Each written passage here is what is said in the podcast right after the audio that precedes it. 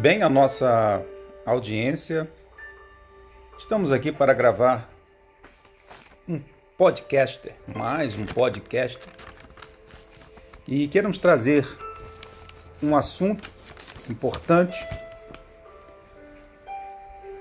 Queremos dar um título a esse podcast: Ansiedade, o mal atual. Temos um texto básico. Gostaria que você abrisse a sua Bíblia na primeira carta do apóstolo Pedro, capítulo de número 5, versículo de número 7. 1 Pedro 5, 7.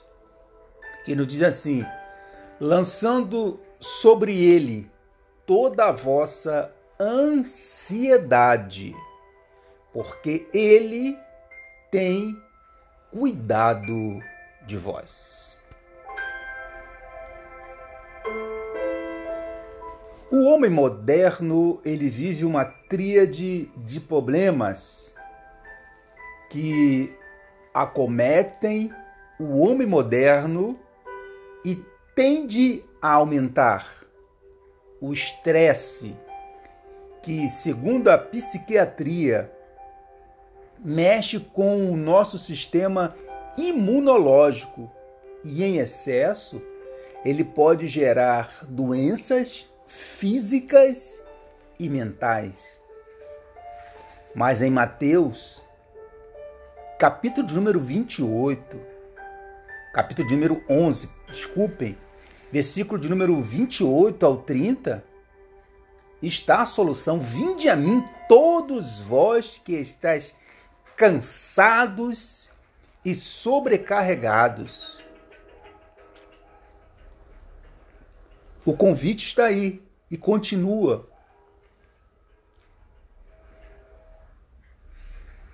Aos homens cujos esforços fadigantes para alcançar descanso espiritual não aliviaram o fardo das obrigações criadas pelo próprio homem.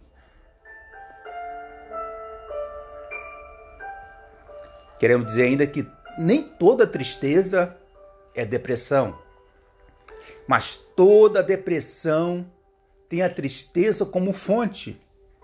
A maior causa de afastamento do trabalho no ano passado foi a depressão, mas tem solução. O mesmo Deus de ontem é o mesmo Deus de hoje e será eternamente. Hebreus capítulo de número 13, versículo de número 8.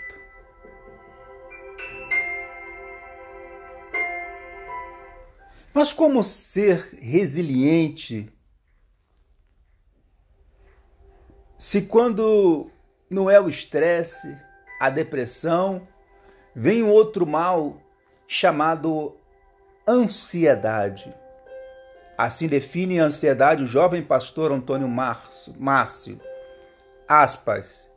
É aquilo que vai pesando e é a antecipação do sofrimento. A ansiedade é um peso que você carrega sobre os seus ombros. A ansiedade, ela é uma antecipação pelo que se vai acontecer. Você começa a padecer a sofrer por antecipação. A depressão, a ansiedade, grande e grave, são os principais doenças de foro psicológico. E isso tem atacado até mesmo os profissionais que estudam para tratar desses assuntos. Eles também estão sendo vítimas, estão sendo consumados por este mal do século. Não exija de você estar sempre bem, sempre bem. Quero dizer isso aqui. É normal termos dias difíceis, como disse a nossa querida é, Joérgia Castelino, e isto é uma realidade.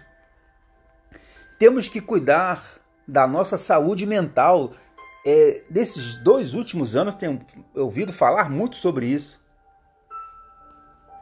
E dos dias em que vivemos, precisamos estar com a nossa mente com saúde. Estamos muito ansiosos e com medo, medo de ficar doente, ansiosos pelo que vai acontecer. Estamos tristes também pelas pessoas que partiram, muitas vítimas dessas doenças ou por outros motivos. Mas a Bíblia diz: lançando sobre ele, sobre Deus, toda a nossa ansiedade. A Bíblia é a mais, é mais atualizada do que o jornal que você vai ler amanhã, diz o pastor Billy Graham. A mídia ela só nos passa informação de desesperança. Você não vai ver na mídia uma palavra de esperança. Mas quando você abre a Bíblia, você vai ler palavra de esperança. É, os antigos tabloides, é, periódicos, jornais, eles são alimentados por tragédias. Existem programas policiais que são alimentados de tragédias. Se não acontece tragédia, não existe manchete. Mas na Bíblia você vai encontrar palavras de conforto. Mas não se espante quando tudo isso estiver acontecendo. Quando vires essas coisas acontecerem, olhai para cima e levantai as vossas cabeças, porque a vossa redenção está próxima.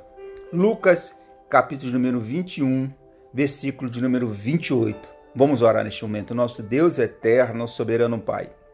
Graças, Senhor, te damos por a tua palavra tão boa, que nos diz assim, lançando sobre ti toda a nossa ansiedade. Queremos depositar, Senhor, toda a nossa ansiedade todo o nosso fardo, todo o nosso peso, todo o nosso cansaço, toda a nossa tristeza.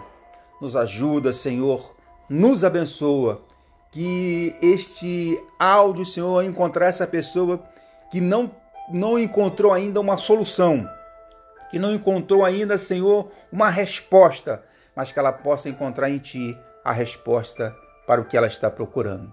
O Deus nos ajuda e nos abençoa. É o que nós te pedimos no nome de Jesus, amém. E se você foi abençoado por esse podcast, compartilhe e nos ajude a evangelizar. E eu sou o presbítero Everaldo Filho.